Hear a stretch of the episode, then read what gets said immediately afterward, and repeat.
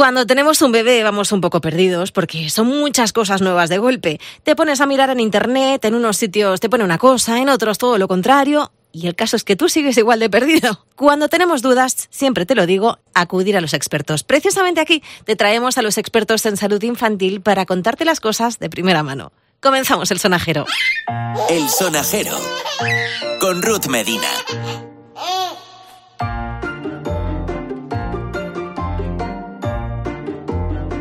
De repente el niño empieza a babear, está más rabioso, se mete las manitas en la boca todo el rato y tu madre te dice aquello de, hija, eso van a ser los dientes.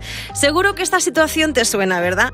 Bueno, pues para ayudarnos y sacarnos de dudas sobre la dentición en los niños, tengo hoy conmigo de invitada en el sonajero a la doctora Asunción Recio, odontóloga en la Clínica Dental Recio en Alcorcón, en Madrid. Gracias por estar aquí. Muy buenas. Gracias a vosotros, Ruth. Encantada de estar aquí. Bueno, a ver, sácanos un poquito de dudas, que esto parece que es un lío, lo de los dientes. ¿Cuándo sale el primer diente? Pues mira, a los seis meses, más o menos, comienza la erupción del primer dientecito. El primer incisivo que erupciona en la boca de los, de los niños el incisivo central inferior. ¿Y consejos para calmar esa molestia en los peques? Dar un mordedor eh, fresquito. Se ha dicho también que se les puede dar incluso un polo de leche materna. Entonces, Asun, has dicho eh, primero el incisivo inferior y luego, ¿qué resto de dientes van saliendo? Pues luego primero nos saldría el incisivo central inferior, luego iremos con el superior, luego sería otra vez otro inferior, luego nos saldrían el primer molar, luego los caninos y luego por último los segundos molares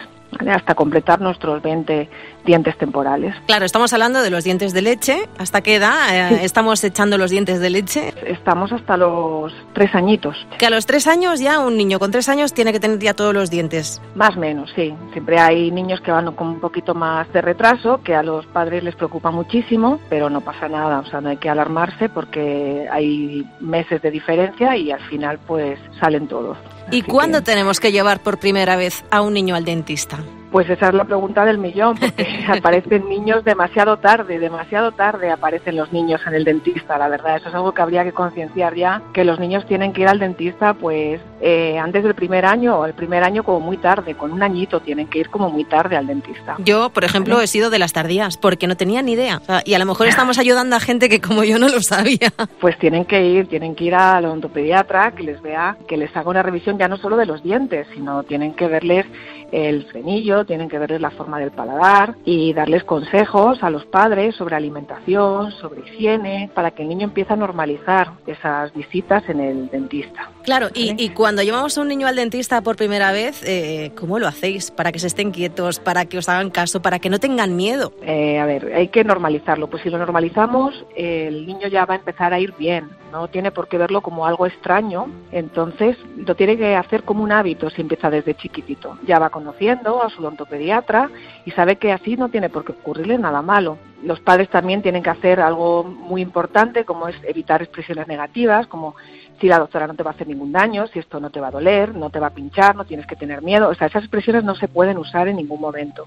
Además, los espacios que tienen las clínicas de odontopediatría pues suelen estar dedicadas al público infantil, son uniformes pues más simpáticos, de otros colores Eh, además, desde casa se puede trabajar antes de las visitas al dentista, pues que los niños hay juguetes preparados, pues para que los niños empiecen a familiarizarse con juguetes dentales, con dientes, con espejos.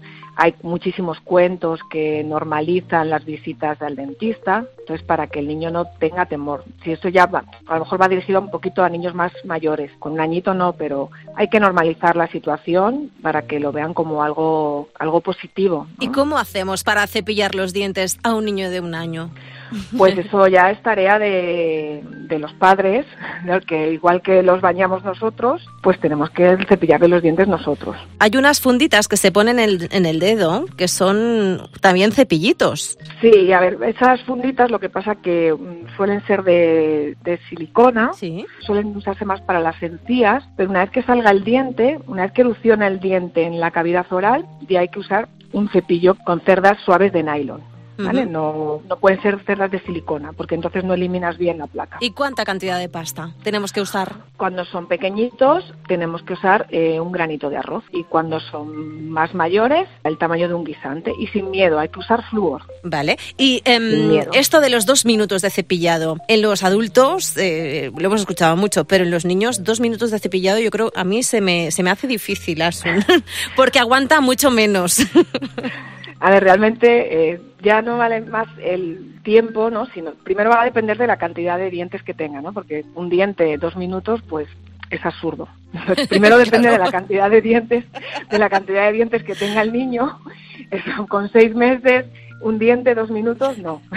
Pero ya va a depender de la cantidad de dientes que tenga el niño, eso para empezar. Y primero, asegurarte que has cepillado todas las zonas. Vamos a darle al niño su cepillo para que aprenda a cepillarse, para que se incentive, para que lo coja como una rutina. Por supuesto, lo vamos a repasar nosotros, como padres, lo vamos a repasar el cepillado. Podemos tener dos cepillos, incluso uno para que lo haga él y luego nosotros, nosotros para cepillarle. Sobre todo cuando ya tienen muelas, los molares, que son las zonas menos accesibles. Ese cepillo tiene que ser especial, con un cabezal pequeño, el mango más largo, que además sea de plástico, que no se hagan daño si lo mordisquean o que no se hagan daño en la boca, ¿vale? Sí, porque muerden el cepillo. Ellos eh, cepillarse y, de arriba abajo no, ellos muerden cada, con cada diente. Y luego lo del tiempo, pues sí que es verdad que decimos dos, tres minutos o que se pongan una canción, pero eso también es para motivarles y para, y para incentivar que ese cepillado, ¿no? Para hacérselo más ameno. Pero lo importante es no eh, olvidarse de ninguna zona de la boca.